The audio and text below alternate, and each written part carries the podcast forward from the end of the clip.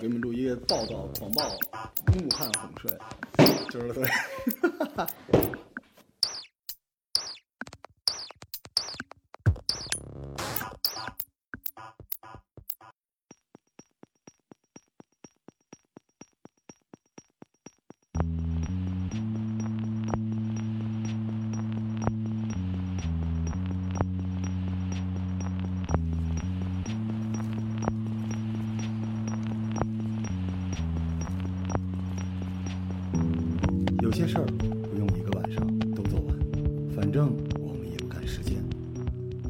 相遇，只在遇过就好。我没想过要上前和你打个招呼。每个女孩开始抽烟，都有个极其愚蠢的原因。有些人，他没为你做过什么，但你就是忘不掉。再平凡普通的事，一旦与你有关，我就相信这是上天注定。因为在庸碌琐碎的一生之中，我宁可所有好运气都是用来遇到你。每天不知道什么时候，这座城市的每个角落里，都有一段悲伤，想隐藏却欲盖弥彰。你住进混沌深海，你开始无望等待。等你终于感到了悲伤，我会为你歌唱。感谢你，我的朋友，此刻依然守护在电波之前。您正在收听的是全网最严肃的直播节目《金瓶》啊，对不起，欢迎大家收听这期《淘宝玩家自然生活攻略》，我是罗叔。我是瑞希，那是不是听晕了都？我们每天晚上状态比这个还要湿一闲湿一点儿啊。之前很多小伙伴问我们最近在干嘛，其实一个是嗯录了很多某平台的付费节目啊，谁让某平台之前没给我们开付费呢？我们在另外一个平台录了很多激昂的历史的付费节目，还有呢就是用大量原来准备录免费录播节目的时间做了直播。哦，嗯，直播其实跟录播完全不一样。但是说实话，瑞希，如果你未来在 CV 或者在播客的路上想要走一走的话，我强烈推荐你试一下直播。是直播吗？直播我强烈推荐音频直播啊，不是视频。哦你你是可以做视频的，但我我是觉得音频直播还听得蛮多的。特别有意思，而且你嗯会发现其实它挺难的。它不光要考虑你的反应能力，而且你控场的能力，包括你的故事怎么开头、怎么结尾都要圆回来，要调动现场听众的情绪。就有些时候我们听录播，你会知道那个录播的文案非常好，但有时候听着听着你听不下去了。每一场直播也好，还是录播也好，都是一场秀。但是直播可能更考验人作秀的能力，所以我觉得如果你直播能够获得一些锤炼的话，对你录播会有帮助。直播像不像脱口秀？效果上很像，但其实比脱口秀要难，因为脱口秀它毕竟还是有套路的，它中间有一些地方要打挂，而直播你要不停的讲你的故事，还要念弹幕，它叫平地抠饼，对面拿贼，他通过念名字还能让对方不断的甩钱打赏。哦对，啊，直播里面还有这个，脱口秀是不需要这些东西。是脱口秀买票就好，我们不说哪个难啊，啊对对因为可能直播对于临场的反应比脱口秀难，脱口秀有那个比赛啊，是脱口秀的浓度要比直播要强，他那个比赛的时候，他有个激烈性。是哎，听说你也有之前也有比赛啊？有有有，我那个比赛是这样的，就在某平台上啊，这个平台也真是挺伟大了，让我们这些录播的主播和直播的主播打比赛。这个比赛打的所有录播的这些大佬们全都疯了。你听起来只是录播对直播，但实际上不止如此，我们对上的不是传统的那波音频主播，那是什么呢？传统的音频主播唱歌的聊天的。讲故事的，还有挂播讲故事的，我们遇上的不是这波人，是那哄睡。哦，哄睡天团，整个音频直播界最神秘的力量，他们占到了音频直播百分之八十到九十的流量，而且拿走了百分之八十到九十的钱，这是一波特神奇的东西。对我很好奇，到底哄睡主播他们是有什么魅力？嗯，哎，你听说过哄睡对吧？嗯、对，因为我关注比较这半年来的关注 CV 嘛，他们会录一些这样的小音频啊什么之类的，就假设各种的场景啊，然后配有一些音效，然后假设他是你的男朋友，在场景里面会说什么话？那对你来说就特别重要，对吧？嗯，对，比如说你晚上，其实你不需要听他很久一直在跟你说话啊什么的，他只要告诉你说“宝贝，该睡觉了”，然后你说就觉得哇，好酥好酥。你听完这个你会兴奋吧？你会想睡觉吗？但是我只要听这一句话，我可能就很开心啊。美国可能不是晚上听，嗯，哦，所以我对哄睡直播很感兴趣。哦，我好像有一次听过，然后我就立马点出来了，因为我觉得我睡不着。可能有些人会说哄睡的直播是擦边儿啊，但是他擦的到底是哪个边儿？你觉得他是有点这个呃男女之间的，还是说他是一种精神上偏 CV 的那种慰藉感？就是你需要的是一人文关怀，你觉得更偏向哪个呢？我感觉，因为我听的那个可能有点刻意的在，会发现其实 CV 很多时候他在配剧的时候，你觉得特别兴奋的点在于他喘，他喘息，但是你还是挺爽的，对吧？对后我就，其实我知道他只是喘而已，但是你依然会觉得有一点点对这种声音你会有一些反应。我觉得很大部分人都会有反应。是吗？哦嗯，我那个下半场给你们也喘一个啊。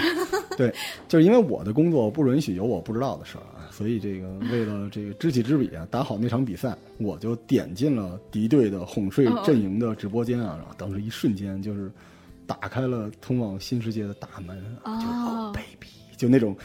哇，就啊这样。我想说啊，呃，我们今天给大家聊的这个话题有点横，但我想说，就是我遇到的哄睡节目啊，哄睡的直播节目，当然哄睡不只有直播啊，也有录播、白噪音等等之类的。我们后边给大家展示。我们现在说的是直播，直播这块呢，它这个内核有两部分，一部分呢是明令不让说的啊，还有一部分是不太好意思说的。所以我们今天呢，先把这个不让说的说了。我我们在下一趴啊，我给大家讲讲这个不好意思说的，大家这两集连着听就行了。啊，你会有那种专属的某种事件的发生。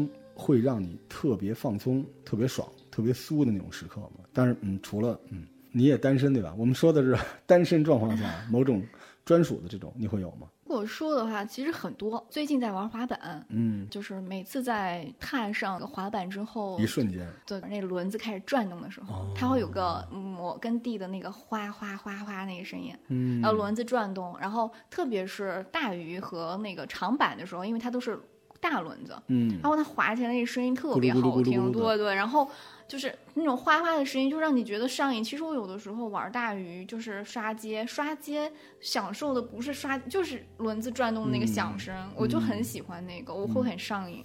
嗯，我是键盘。哦，对，尤其是机械键盘，就是那种为什么是机械键盘呢？它特别像小时候打字机的声音。啊，我爸在外交部，小的时候我去我爸那玩然后他也没时间理我，然后他那个屋的中央就有一个意大利的巨老的打字机，墨绿色的，然后嗯我在上里边也不会放纸，我就会当当当当当当当打，然后打到头会 听的一声回，我 当时，哇，那个我觉得你说爽不太对，酥特别对，你就觉得太舒服了，我就在那当当当当当那最。后那种麻麻的感觉，那种声音我到现在都喜欢。就后来我一直喜欢一种背景音，就是有那种打字机，然后打印机，就办公室那种，然后水那种声音，就让我觉得特别舒服。就是倒咖啡，然后这边有打字的声音。对，这个感觉其实超出了就是你喜欢听不喜欢听，而这种声音一旦激发出来，你就本能的你生理上会有反应，会觉得特别的放松。还有雷雨，就我只要听见打雷下雨。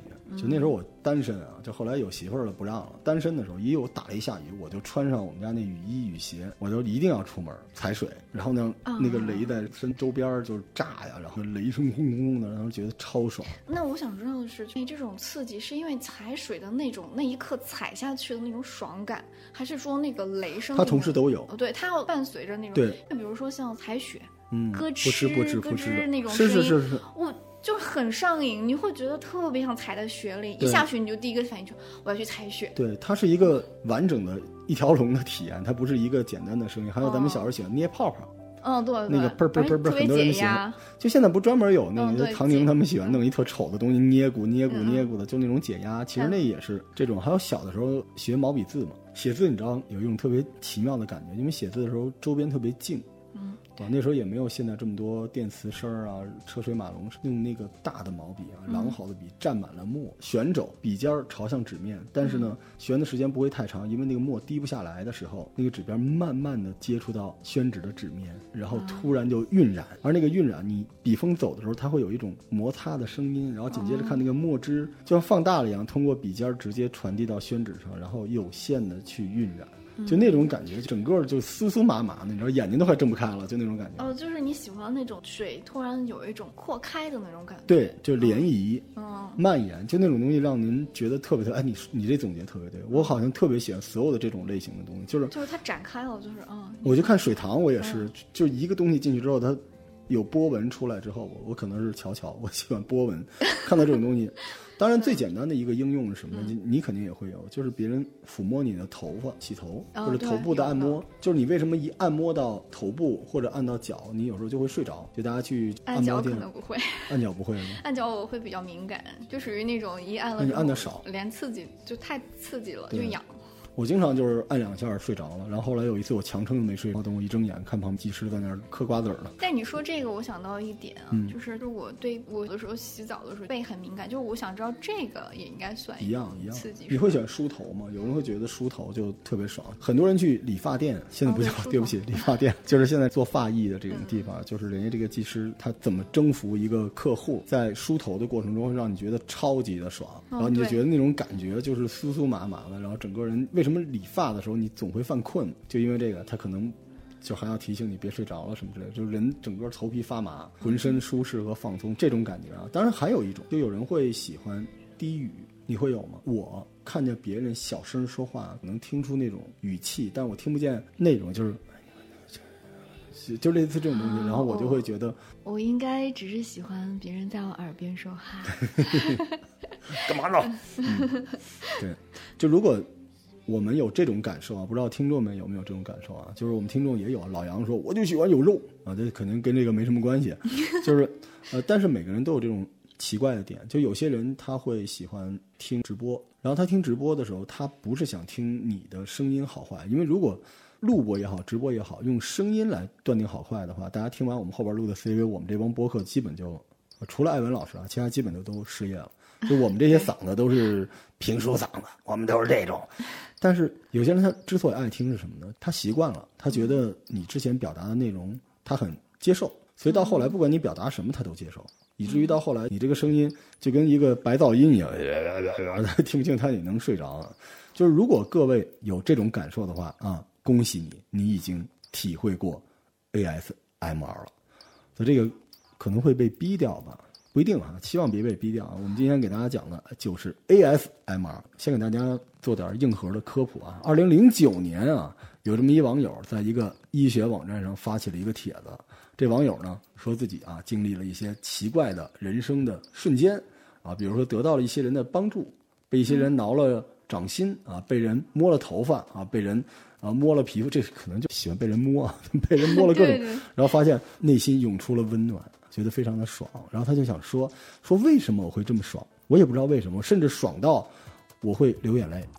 哦对，会的。对他会觉得这种爽，我不知道这是什么，这是在一个医学网站上发起的啊。结果长达二三十页的回复啊，每个人都说我也有这种感觉，我你不是一个人啊，你不是一个人，你是个畜生，就是你们 很多人都有啊。我们觉得这东西就是精神上非常的高潮，非常有意思。结果呢，大家就在聊这种事情，甚至有些人把这个东西和性连在了一起。对这种联系呢，当时激怒了一个女权，对不起，一个知识女性啊，詹妮弗·艾伦啊，Jennifer，这个 Jennifer 说，就是特别认真啊，一个大姐，科学大姐，率领了一帮禁欲系的人，在论坛上发了各种帖子，证明这个东西跟性没关系。但另外一拨人肯定试图证明这个跟那个有关系。这网络暴力啊，大家都不是真实的自己，对就是怎么脏怎么来。再加上国外也没人管他们，也没网管啊，就是大家都希望有那样下三路的东西啊。詹妮弗·艾伦呢，做了一个特别极客的事情，就是他在家里边写满了纸条。大家去看那种破案的那种啊，就纸牌屋那路子，满大街、满家、满墙全是纸条。他试图用一些单词来描述这种感受，嗯，对，但是他选择单词非常的谨慎，他就希望这个东西呢，能让这个事儿看起来一点儿也不 dirty。他的目标就是让大家在使用一个词汇描述 ASMR 的时候，因为当时还不叫 ASMR，对，试图让大家在描述这件事情的时候，不要感到难堪和不好意思，就是老少咸宜，就像我们这个节目，老少咸宜，而且更能够比较直观的知道它是什么东西。是什么，而且嗯因此这个东西也可以得到更多的发展，嗯。对吧？就这种呃特别中二的这种精神，但是你从国外有一些啊，网站里面看到很多类似的东西，我们将来给大家慢慢讲，你就能发现，呃，其实挺有意思的，就是相对这种类型的所谓的自由的网络的进化，也是要有这种有独立的自由精神，而且内心非常的光明的人才能支撑的。所以当时这个艾伦在所谓的这叫反对性欲化的这个寻找命名的过程中呢，就一下积累了大量的拥趸。对，就很多像我们这种有了老婆的，或者这个有了孩子的，就那肯定得支持你啊。于是呢，他就成为所谓当时不叫 ASMR 了，当时还叫这种类型的反应的这个事件的领导人，他就变成了这个事件的官方的民间的一个 KOL，啊，挺有意思的。他就以此为己任，结果到最后他取了一个颇具啊科学意味的名称，就我们现在简写的 ASMR，A 啊 autonomous S sensory M meridian R 就是 response，这四个词儿念在一起，它的评价叫自发性神经知觉顶点反应。但是非常可惜的是，他发明了这个词儿之后，就像我们现在呃国外跟国内的互联网环境有一个共通的点，就是这东西你你一旦扔到网上了，它就不是你的了。因为它会被解读。对，被民间解读，你还惹不起。为什么呢？因为民间就是你的流量。嗯，所以 ASMR 最后终于不可避免的和性这个字儿产生了完全理不清的关系，而正因为这种奇怪的关系，它在世界各地它终于生根发芽，得到了野蛮的生长。也就是跟不想跟他挂上钩的性，然后结果最终还是因为他而更多的人知道他。对，所以从某一个角度来说，这个比喻不太好。屠龙的勇者最后就变成了恶龙。虽然 Jennifer 本身是一个好人，但是他最后留下的这个屠龙记，最后就变成了恶龙的武器啊。ASMR 最后变成了不同的东西，所以也是到现在为止，我们到今时今日啊，差不多都十年过去了。所有的 ASMR 的热衷的这些人，长期以来还是跟周遭的主流世界在博弈。所以我们现在说说这个 ASMR 是一个什么东西啊？这个它最关键的一个关键词是 trigger 触发器，就是我们刚才说了，就是一定要触发某种东西，让你觉得酥，觉得爽。这个东西呢就比较好玩了，它其实一般来说不是那个摇滚乐那个东西啊，因为这个 trigger 呢，它触发基本都是那种反复的、重复的、舒缓的、平稳的、有自己节奏的这种东西，它是慢慢的进入，就有个它的一个频率是吗？而且频率是偏慢的。是不是像这样子？就是我在不停的唤醒我身体的某种细是胞。，但是你最关键的那个词儿不是某种细胞，是唤醒，而不是砸醒。就是如果我咣给你一脚，你爽不爽？啊，爸爸打我！但其实不是那个意思，是一种缓缓的，甚至不为外事所察觉的某种方式。就是在别人眼中可能什么都不是，但是对你来说非常重要。这个是 ASMR 一个很重要的东西，所以咱们那个就脱衣服那种，就肯定不是这玩意儿啊。啊，然后呢，这个 ASMR 就是你之所以觉到酥，觉到这个东西有一个很重要的，我 trigger 你了，对吧？你是怎么能感受到呢？就是你一定要能够想象，能够冥想，你一定是一个想象力很强的人。这种触发在你脑海中迅速产生了一个场，而这个场就是你过往在你成长环境中曾经发生过美好的事件的某些记忆。对，这种东西应该是自发的。那我觉得这个东西应该是不通过我主动去思维，是的而是说我身体被动的就会做从某种逻辑上来说，它当然应该有某种适合你的同频的频率，但是它更大的可能是，它唤醒了你记忆中的某种东西，而记忆有些时候因为它足够好，所以它是一个绿色通道，你不用调取，你不用回忆。就像我们今时今日吃了所谓妈妈做的菜，每到一个路口，你就会觉得舒适。对，就像是我会记得我小的时候吃的一种水饺的馅儿，找了好多年没找着，会突然有一次我吃到了它，然后我觉得这个就是我想找的，甚至其实你都不用非要去找那个馅儿，你只要吃到它，你就迅迅速被唤醒我就知道那就是它。对，嗯，就是那种感受啊。所以这些触发器，其实我们说叫触发器，但实际上就是这种触发的媒介啊。那 ASMR 仅限于声音吗？如果是这么聊的话，它就完全不仅限于声音，它不是一种工具，它是人身体的一种反应。这个反应包括听觉上的，包括触觉和视觉上的。触觉，比如说我们刚才说了，轻柔的触摸，对吧？然后抚摸，抚摸你的头发呀，给你捏个背呀，捏个脚啊，这种轻柔的啊，不是给一脚那不算啊。视觉上，比如说眼神的接触，这个我觉得我没我没有听说过这个。那可能有一见钟情那种算吗？但也就嗯一见钟情应该不是，但有一个是有的，就所谓练手癖练足，看到有些人的手指，其实催眠跟这个有一点关系。就如果你遇到一个特别修长的手指头，你看着哇，你觉得好美。看这个帅哥弹钢琴，嘛，弹的稀碎呀，爱情买卖。但是一看那个手哇，好美，好美，是有这个。然后听觉上其实最多，听觉上基本就是说话的声音，比如说这种耳语，让你觉得被呵护，还有这个口腔发出的声音。口腔声音你知道，就是嚼东西嘎嘣嘎嘣的声音。哦，对对对，我特别喜欢。下半集我们给你嚼一个啊，还有这个物体的一些撞击、敲打，这种事情都还挺多的啊。这个其实所有的触发器，它最高境界都是在你脑海中营造出一个场景，这个场景它很可能是营造的过程中使用了各种触发器，这是一个触发系统。对，制造这种系统的就叫 ASMR 的角色扮演。所以你看这个东西。啊，跟 CV 制作的场非常的相似，CV 有声音，对吧？又有这个文本场景，场景还有 BGM，对吧？它又有情绪，是的。包括这个 CV 在扮演这个角色之前，角色的文学的给人的印象，以及这个 CV 过去配的一些其他东西，让你觉得反转，其实非常的像。作为 ASMR 的话，它这个场景里边也有 BGM，也有各种各样的这种奇怪的好玩的东西，就特别有意思。在日常生活中啊，就你遇到这种 ASMR 的机会不太多。虽然很多人就觉得说，偶然间让我觉得特别舒适。你看之前那个网站几百人去留言，就是因为平时没有这么多嘛，所以就产生了一个职业，就国外的视频网站上、Twitter 上、油管上出现了很多 ASMR 的角色扮演的表演者。是视频对吗？视频就是因为那个场所有的东西都要在一起嘛，就是视频的方式，他们能模拟触发这东西的反应和动作。嗯，最早的 ASMR 的爱好者，他们对这个东西的热爱。其实是出于有点医疗保健的领域的，就是他们觉得这东西能够助眠减压。就是我在做这个视频的时候，就是我并不知道你对哪个声音感兴趣。是我在做测试，这种表演者是不是更像一种就是声音的测试员？你甚至可以理解为最早的网配的那些 CV，就是为爱发光。就我希望我做的这件事儿能够帮助你减压啊。所以其实你管 ASMR 只叫哄睡的逻辑是不对的。它不仅仅是为了让你睡，它会让你很舒服，减压很重要。就是舒适的。听到现在，我觉得就是好像是声音跟身体有一个磁场，它刚好合适。那我不是我会听到这个会很兴奋，反而是我会在这里面会感到舒服，所以它会有助眠的效果。对，它最终的目标其实不是眠，不是睡，是让你放松。所以一旦这样的话，你白天有些焦虑，你也可以用这个来解决。所以它其实。在国外一开始啊，也不是说国外都好，一开始它还是比较纯粹的时候，它是有这种医学方面的效果。嗯，它也是像一个工具一样。嗯，就是可能是失眠对专科吗？躁郁等等之类的。嗯，对，躁郁是。就是 ASMR 绝不仅仅是一种情绪上的体验啊，就像你刚才说到的这个“宝贝睡吧”这种这种东西啊，这种东西就属于比较硬。它最早，它确实能够通过它的科学的技术流、黑科技的手段。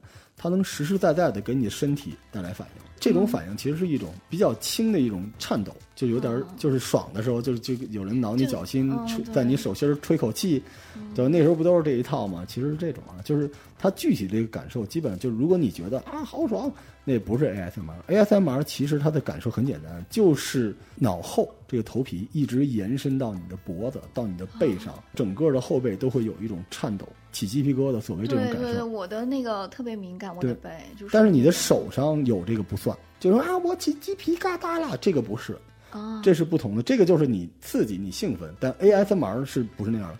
你手部起鸡皮疙瘩这种东西是强刺激。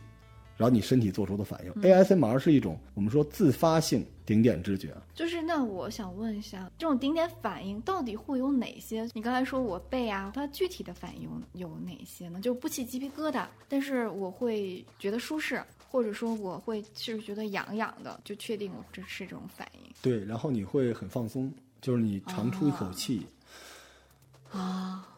就是那种感觉，就有时候我们去看到来纷繁复杂的社会里，突然给你一个场景，然后里面全是翠绿，然后有鸟叫，就这种一下就放空了。但是它是一种强行放空，它不是用一个把你装到一个大环境里，而是把一个放松剂塞到了你的身体里边。让你一瞬间通过捷径来让你放松下来啊！我我理解的就是，比如说本来是一个充满气的气球要炸了，然后突然它就就是那种感觉。它其实是有科学依据的啊，就是说，其实呃，这个比如说啊，咱们低声这个嘀咕在你耳朵边上，这种东西，这种东西其实就是因为你会觉得有某种身体比较亲密的一种接触嘛，因为离耳朵比较近，而且你耳朵平时你也不碰，舔耳吗？舔耳有点那种劲儿啊，就那种劲儿，其实它会让你身体里的内啡肽激增，啊，对，内啡肽出来，这种内啡肽就相当于小的时候小孩儿听到这个爸妈叫他，就一下他就就别说小孩儿了，狗都是一样的。对对，当然一激灵有没有狗哄睡不知道，咱们有些声音不好的主播可以试试啊。就这种东西，就是小孩一叫，他就觉得很兴奋，就特别嗨。然后它这种内啡肽的激增，它就会促进多巴胺的分泌。多巴胺一旦多了，人就会觉得有很多希望，心情就比较开阔。嗯所以在这种情况之下，它就可以产生让人松弛，对吧？让人放松这种东西。嗯，对，实际上是这么一个东西啊。但是其实之前是有比较多的争议的，但是后来啊，好莱坞就是拍电影的这波人，对这个 ASMR 也比较重视。就之前有一些电影里面已经把 ASMR 给融进去了。嗯比如说这，我不知道你看不看那个《嗜血法医》，《嗜血法医》片头就是整段的 ASMR，就是有人在那儿嘀咕嘀咕嘀咕。然后就是太平洋战争，就是斯皮尔伯格那个《战火兄弟连》的续作，美军对日本的，讲这个呃太平洋战斗的那个片头有一个贯穿全整个片头的镜头，就是用一支炭笔，炭制的笔在那个地图上画。画的过程中有那种摩擦的声音，以及那个炭粒儿掉了满地图，哇，就那种东西啊，大家都觉得受不了了。那我这个我突然想到，就是小的时候不是划黑板那个声音，粉笔划黑板的声音，就特别不喜欢。那这种算不算刺激呢？这种就是属于那种强刺激，你不喜欢对，不喜欢的刺激。但是啊，您听我说，嗯就是我们刚才也说了，还有一些人他是比较特别的，嗯就他就喜欢这个，啊，对所以所以其实呢就没办法了。就咱们就说这 ASMR，它真的在国外都是视频，但实际上它不仅仅是视频。对，有有些啊，就是在美国现在居然还有这种 ASMR 的体验剧场。啊，这种现实中真人吗真人，嗯然后坐到那里边，然后有人在这个小剧场里边开始跟你聊一些事情，然后突然让你干一些事儿，然后哗下一个雨的声音啊，然后他在你耳朵边上，大家戴上耳机啊，就这种，你知道这是什么东西吗？就小时候我们在北京有一天文馆，啊，这天文馆大家都在一个球里边，然后当然这个看的东西不一样，但是那个球里边就有声音跟你说，你们现在在看到的是猎户座南半球啊，能够看到的秋季星空，就哇，你当时就觉得荡气回肠的。它因为可能做的那种隔音效果特别好，嗯，然后你就会发现在这里面，其实你很容易就心跳加速。是，哦，所以其实你说中国啊，咱们说这个现在呢，官方是不太允许 ASMR 登录主流的平台了。对，其实，在日本，在美国，因为我这俩地儿比较熟，大街小巷都是。啊，那嗯我想问一下，还有一个问题啊，就是有多少人会有这种反应？哎，好问题，很多人啊，这个终其一生也无法体验 ASMR，就是这很神奇，因为实际上只有百分之不到二十的人他是身体有这种反应的。哦，所以这个概率就是这样。所以很多人在中国听 ASMR 的，很多人是看脱衣服的。真正有这种反应，就有可能被这种东西治愈。他真正热爱这个东西的人就这么一点儿。那我想问一下，能不能被开发呢？那种能力？嗯，你可以慢慢培养自己这东西，但是一旦你根据这个东西训练开发了，它就失去了 ASMR 的一个关键的点 A，它是自发性的。啊，就你慢慢习惯之后，它不会给你那种效果，但是你可能会比较舒适。比如我爱听周杰伦的歌，啊是吧？我就喜欢听凤凰传奇，我一听我就浑身颤抖。你要有那个本事也行。那我是不是可以继续提问题？嗯好，我想问，这种东西会不会上瘾？嗯就像喝酒啊、抽烟呀、这种，就是会就难以戒掉。就是这样的，ASMR 是这样的，它是阶段性的。比如说你输完了，你就不用再输，你就进入了跟某种形式很像，你就进入了圣人模式，对，就闲者时间了。所以其实它没有那么，但是呢，它的依赖性很高，就很多人在晚间要听这个才能入睡，嗯，可是你没有任何资格去反对他们，因为他们很可能是重度的失眠患者。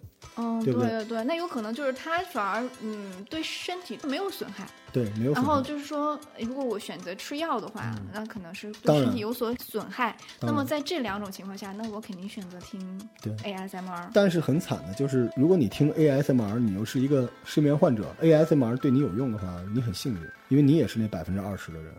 就你很，所以我不知道啊，就因为我是一个，毕竟是一个职业的大夫啊，我不知道现在心理医生还是说我们西医还是中医，在对失眠患者的治疗建议或者叫补充治疗建议里边有没有 ASMR？如果有的话，我希望他们让患者试一下。这种东西其实副作用很低。之前有知道有用音乐的是有，但是具体的会不会是 ASMR 就不清楚。可能是河北帮的，就不一定。但但之前确实有音乐疗法嘛？就你至少要试一下，如果它合适的话，那就非常简单，了？对对对，就是刚好跟它的磁场合适，那就是刚好。所以 ASMR 的内核是什么？跟大家大概介绍一下，就是它。浅层就是最表层的，它内核的表层是一种安抚情绪，但所谓的安抚情绪，其实是调动你一种共情的能力。共情的能力有可能被再开发。共情是一种意愿，一种选择，就是你要进入到那个场景里边，而且你的回忆中，你不要选择性遗忘所有给你带来美好回忆的瞬间。所以，其实我觉得，如果你没有，你也别着急啊。但如果你有的话，你不要回避这个事情。ASMR 是一个挺好的东西。第二呢，就是说，呃，往里挖一层，咱们刚才说是浅层啊，它是一种共情能力。往往里挖一层，其实它是人与人之间的一种信任。因为我们刚才说了，ASMR 都是那种低吟浅唱。就是很多也不用人声啊，是用一些器具，对不对？对。但是我们现在讲的是节目类的，节目类的无论是音频还是视频，对吧？你没法有触摸嘛。这里边其实跟那种一惊一乍的节目就不一样啊。突然，蝎子的故事啊，就就这玩意儿完全不是一种东西啊，一惊一乍吓人。它就相当于把耳朵，尤其在夜里边，把耳朵交给了你，戴上一个特别好的耳机啊，就听着。所以我觉得它是人和人之间的信任。但我觉得 ASMR 的初衷，它的最深核。最深层次的内核，其实是一种关爱，为爱发光。因为这些人就无缘无故的在网络上，为了让你能够放松，录制了各种各样的东西，而且甚至他们很多人要出镜，无论是出镜还是不出镜的，我都觉得挺伟大的。嗯，对，因为他们的视频还蛮长的。我们之前就聊 CV 的时候，因为 CV 的节目我们后来会放出来，就是我们致敬所有在互联网上衍生出的一些新的内容方式的。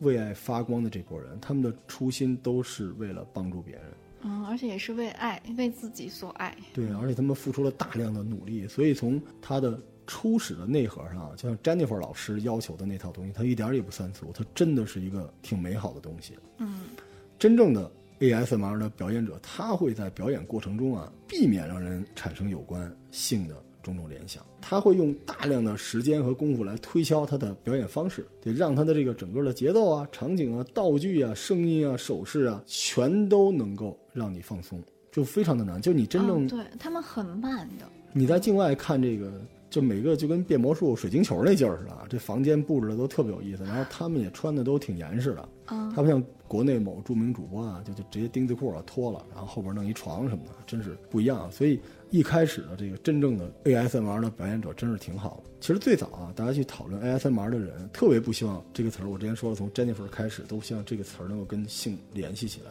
但是缺德的这帮三脚猫的翻译者，ASMR 在国内广为人知的名称，不是我们说的自发性知觉神经顶点，而是颅内高潮。